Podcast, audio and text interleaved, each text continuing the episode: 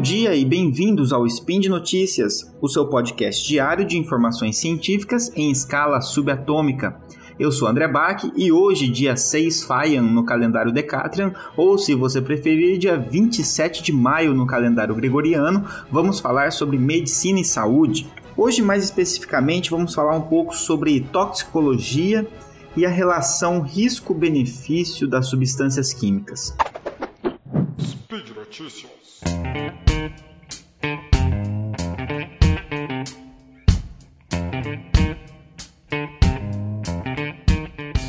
Uma coisa importante que a gente tem que saber quando a gente usa qualquer medicamento ou substância química visando um determinado efeito é lembrar de uma frase de John Timbrell que diz o seguinte: Não existem substâncias seguras, existem maneiras seguras de usar substâncias. Que também é algo que remete à clássica frase de Paracelsus: o que diferencia o remédio do veneno é apenas a dose. Mas o que, que isso significa na prática e no nosso dia a dia, principalmente voltado à, à polarização que a gente observa nas redes sociais e entre os profissionais de saúde? Isso significa que a gente precisa tomar cuidado com dois tipos de charlatães que estão uh, no mercado, digamos assim. O primeiro é o, aquele que faz terror por causa de substâncias tóxicas, entre aspas. E o segundo tipo é aqueles que são aqueles que fazem promessas milagrosas e promovem com isso a banalização do uso de substâncias substâncias que possuem um potencial tóxico se usados irracionalmente. A gente acabou de falar uma frase na qual a gente diz que não existem substâncias seguras, ou seja, qualquer substância química possui, em maior ou menor grau, um potencial de provocar dano. E ah, por isso a gente não pode considerar uh, que ela é segura em qualquer contexto assim como existem maneiras seguras de usar substâncias, mesmo substâncias que possam ser um pouco tóxicas. Então não é uma coisa tão preto no branco quanto a gente imagina, um contraste dicotômico, né? Naquele primeiro exemplo que eu falei, uh, o sujeito ele pega um artigo ou estudo que mostra, por exemplo, que o alumínio, que o flúor ou qualquer substância, a sua escolha, pode ser um medicamento, pode ser um poluente, você escolhe. É, e aí ele pega um artigo que fala que essa substância é tóxica. E automaticamente ele conclui que a substância tóxica vai ser tóxica em qualquer condição, e aí de uma maneira burra acaba demonizando o uso de uma substância. Então, nesse processo, existe uma confusão entre perigo e risco. A gente usa é, de maneira muitas vezes sinônima a palavra perigo com a palavra risco, mas na verdade a gente tem que tomar um certo cuidado. Cada substância possui o seu potencial intrínseco de provocar um dano. Esse potencial intrínseco é o perigo. Ela pode ser mais perigosa ou menos perigosa, tem a ver com a toxicidade da substância. É, um agrotóxico é mais perigoso que um enxaguante bucal. Ele é mais tóxico que um enxaguante bucal. Mas o risco, quando a gente fala sobre risco, a gente está falando de algo que depende da exposição, ou seja, o contexto é muito importante. Uh, um agrotóxico que esteja sendo aplicado de uma maneira muito cuidadosa, é, com, usando os equipamentos adequados, numa quantidade adequada, pode não trazer tanto prejuízo quanto um enxaguatório bucal que a pessoa resolver ingerir alguns litros, né? Então, é isso é uma coisa que parece bem óbvio, né? Fazendo uma comparação esdrúxula de um agrotóxico com um enxaguatório bucal. Mas a grande verdade é que muitas vezes a gente deixa isso de lado pensando em algo dicotômico, né? Quando a gente demoniza uma substância sem considerar o contexto na qual ela é usada, a gente incorre em prováveis erros, né? Isso ficou muito claro com a questão das vacinas. Então, a vacina da Coronavac ela contém hidróxido de alumínio. E, e, contém numa quantidade muito pequena, menor, muito menor, né? centenas de vezes menor do que a quantidade que a gente observa num antiácido, por exemplo, né? a quantidade de hidróxido de alumínio no antiácido.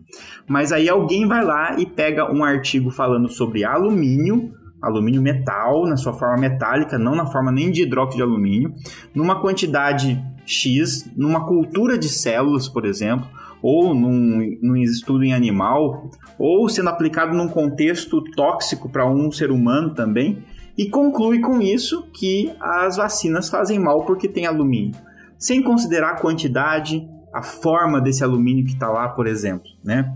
Isso acaba trazendo muitos problemas. Isso vira uma análise dicotômica. Tal substância faz mal ou não faz mal. Sendo que a nossa análise deveria ser sempre uma análise probabilística. Qual é a probabilidade dessa substância causar dano nessa dose frente ao benefício que ela pode trazer? E se a gente não pensa assim, é, é, como é que surgem alguns mitos, como por exemplo a pessoa demonizar até mesmo pasta de dente, porque na pasta de dente tem flúor. E o flúor, existem estudos mostrando que o flúor é tóxico. Ok, mas será que o flúor é tóxico na quantidade que nós temos na pasta de dente, da forma que a gente usa a pasta de dente? Essa que é a pergunta que precisa ser respondida. No outro espectro, a gente tem a pessoa que vai dicotomizar para o lado bom. Então a gente tem o sujeito que também dicotomiza entre bom e ruim de maneira descontextualizada e considera, por exemplo, que tudo que é natural é bom e não considera as probabilidades envolvidas também e promovendo, por exemplo, a hipermedicalização. Ah, isso é natural, isso logo isso é bom, então pode sair usando à vontade, né? Uh, que é igualmente perigoso e igualmente preguiçoso essa forma de pensar. Então a gente tem que parar com esse raciocínio dedutivo primitivo.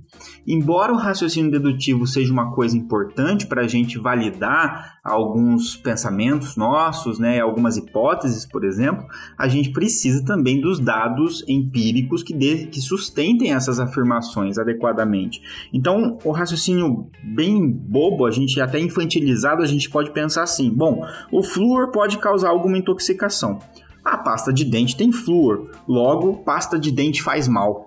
Se eu quero saber se uma pasta de dente faz mal, eu preciso de um ensaio clínico de pessoas usando pasta de dente com flúor versus sem flúor, para me aproximar mais da realidade e do contexto na qual a pasta de dente vai ser usada.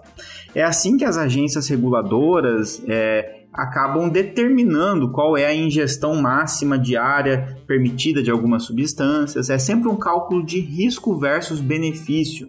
E esse risco ele é aferido de acordo com a toxicidade da substância, o perigo que essa substância oferece, versus a exposição que nós estamos a essa substância, certo?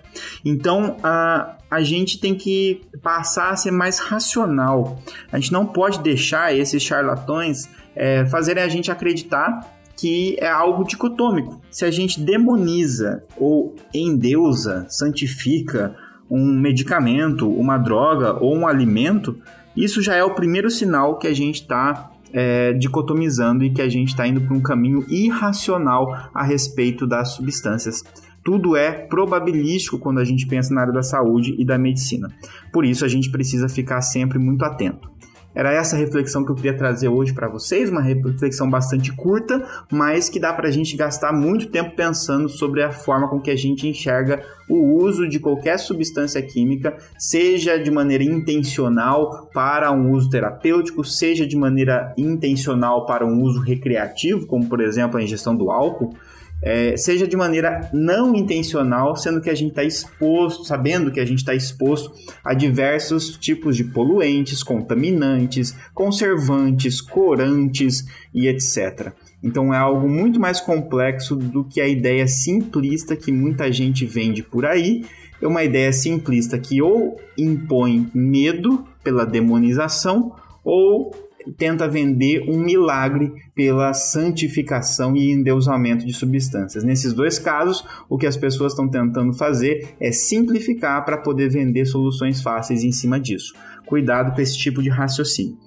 Eu queria agradecer a presença de vocês nesse bate-papo e deixo o convite para comentarem aqui no post, mandando suas, seu, seu debate, suas dúvidas, suas críticas, sugestões e também dizer que esse e outros podcasts aqui do Portal Deviante só existem graças ao apoio de vocês, seja divulgando, mostrando para alguém que não conhece ainda esses podcasts, como também avaliando nossos podcasts nas plataformas disponíveis e também participando do nosso sistema de patronato que está explicadinho aqui no post.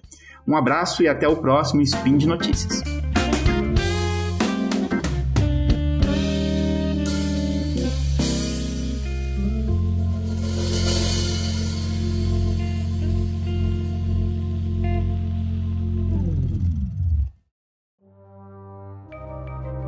Este programa foi produzido por Mentes Deviantes. deviante.com.br